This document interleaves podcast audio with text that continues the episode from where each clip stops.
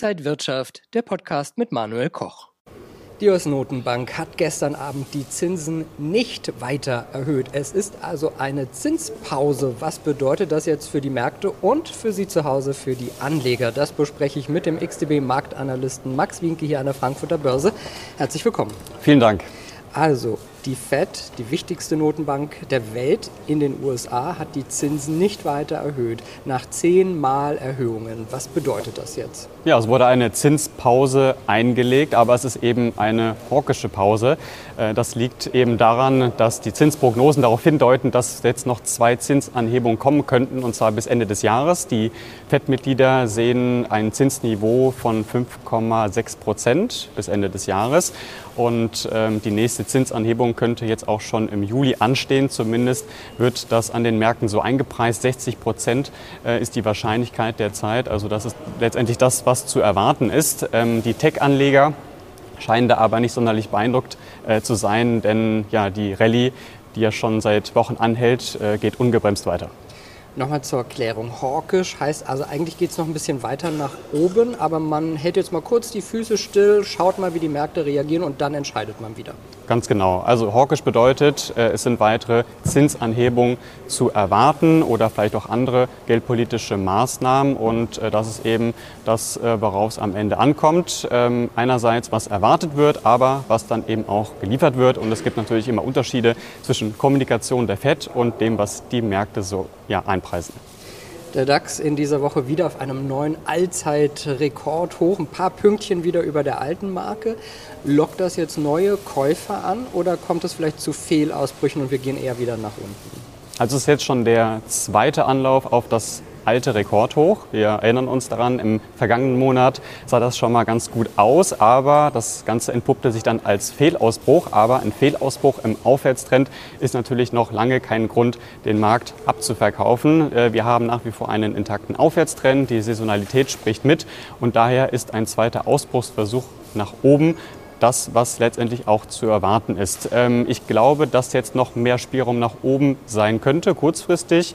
Äh, vor wenigen Monaten äh, war die 17.000er Marke noch sehr weit entfernt. Jetzt sind es nur noch 4, 5 Prozent. Also ich könnte mir gut vorstellen, dass da vielleicht noch mal eine Annäherung stattfindet. Aber wir müssen auch berücksichtigen, dass in der Sommerphase in der Regel weniger ja, passiert. Und ich glaube, dass ein Rücksetzer oder eine Korrektur äh, notwendig ist, um dann vielleicht wieder deutlich stärker durchzustarten. Das sieht man vor allem, wenn man eben äh, Folgendes analysiert, Trendstruktur und eben auch Liquidität. Also man hat eben in den letzten Jahren gesehen, gerade in dieser Sommerphase werden auch gerne mal die kurzfristigen Tiefs rausgenommen und dann geht es eben wieder los.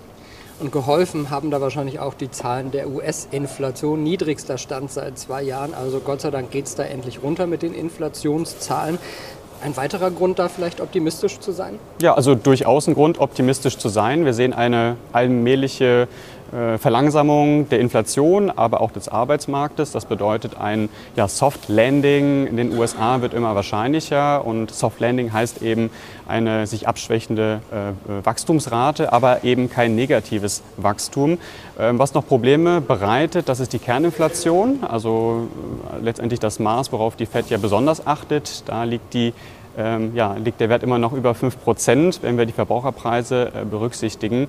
Ähm, und wir sehen vor allem eine hartnäckige Inflation äh, im Dienstleistungssektor. Und was für die FED ganz entscheidend ist, ist natürlich, wie Inflation und Arbeitsmarkt äh, sich letztendlich entwickeln. Und äh, das schlechteste Szenario wäre also eine hartnäckige Inflation oder eine Inflation, die vielleicht sogar wieder ansteigt, ansteigt kombiniert mit einer zu stark ansteigenden Arbeitslosenquote.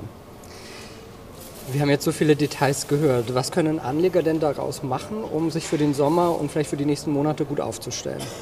Also wer deutlich aktiver ist an den Märkten, ähm, da würde ich mich darauf konzentrieren, ob im DAX vielleicht doch nicht noch etwas mehr geht. Ich denke, es gibt noch ein bisschen Spielraum nach oben, aber ähm, wie eben schon genannt, Thema Trendstrukturen, Liquidität, Sommerphase, das sind drei Gründe, für den mittel- und langfristigen Anleger etwas vorsichtiger zu sein und darauf zu hoffen, dass wir dann womöglich dann in der, ja, in dem, in der, ähm, in der zweiten Hälfte von Q2 vielleicht äh, niedrige Kurse sehen. Ähm, und da könnte sich dann vielleicht wieder ähm, ja, sozusagen ähm, wieder etwas aufbauen. Äh, das ist dann notwendig, um sozusagen den Markt wieder nach oben zu pushen und äh, dann könnte das vielleicht auch Richtung Ende des Jahres wieder deutlich interessanter sein. Aber ähm, auch hier wieder wichtig ist natürlich, was erwartet wird. Einerseits für die FED-Sitzung im Juli, also schon im nächsten Monat. Und dann brauchen wir natürlich äh, die nächsten Hinweise vom Arbeitsmarkt. Und da gibt es ja zahlreiche äh, Veröffentlichungen aus den USA und die würde ich mir eben ganz genau anschauen.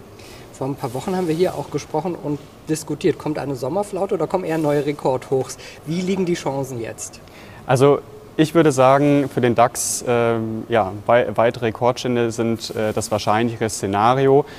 Wenn überraschend negative Schlagzeilen reinkommen, dann wäre das ein Grund, eben ja, sozusagen kurzfristig äh, wieder pessimistischer zu sein. Aber dieser Pessimismus, Pessimismus wäre dann eigentlich für das große Bild wieder ein, ähm, ja, Grund, ja, wieder einzusteigen, weil eben langfristig sehen wir höhere Hochs, höhere Tiefs seit Oktober. Und das heißt, der Trend ist eigentlich aufwärtsgerichtet.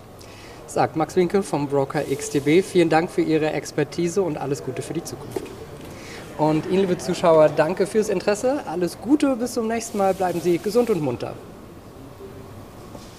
Und wenn euch diese Sendung gefallen hat, dann abonniert gerne den Podcast von Inside Wirtschaft und gebt uns ein Like.